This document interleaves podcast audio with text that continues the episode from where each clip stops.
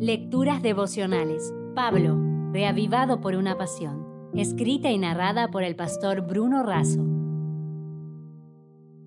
Hoy es 13 de julio, prisionero de Cristo. En Efesios 3.1 leemos, Por esta causa yo, Pablo, prisionero de Cristo Jesús por vosotros los gentiles.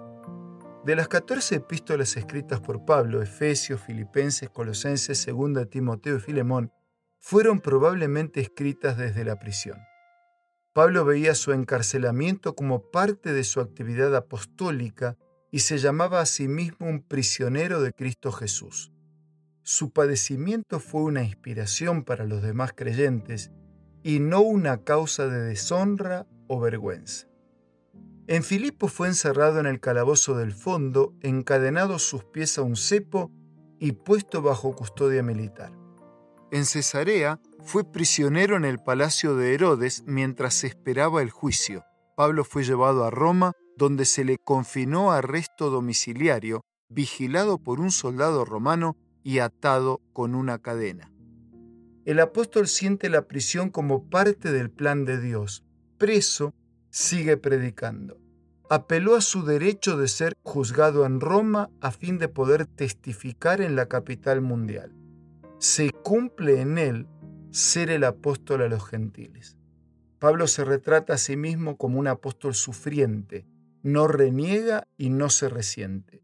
Su encarcelamiento no es una deshonra, es una manera de inspirar a otros y fortalecer su fe. En Efesios Pablo también coloca la causa por encima de todo.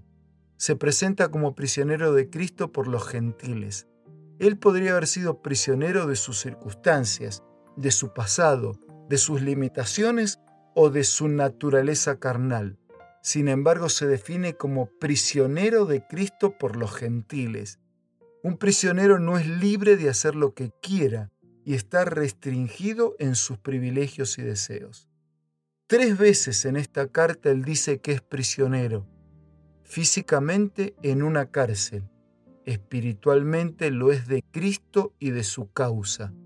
Su delito fue decir que los gentiles eran tan herederos de las promesas del Señor como los judíos. El odio de sus compatriotas no tenía límites, así como tampoco lo tenía su celo por salvar a todos.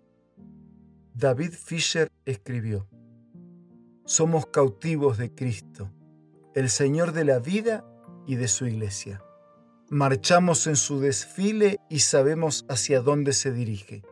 Y de vez en cuando tenemos un pantallazo por sobre nuestros hombros y vemos a otros compañeros prisioneros siguiéndonos en el desfile.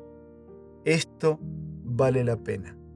Cuando nos reconocemos prisioneros de Cristo, somos libres del pecado y vivimos para transformar a esclavos del pecado en prisioneros del Señor.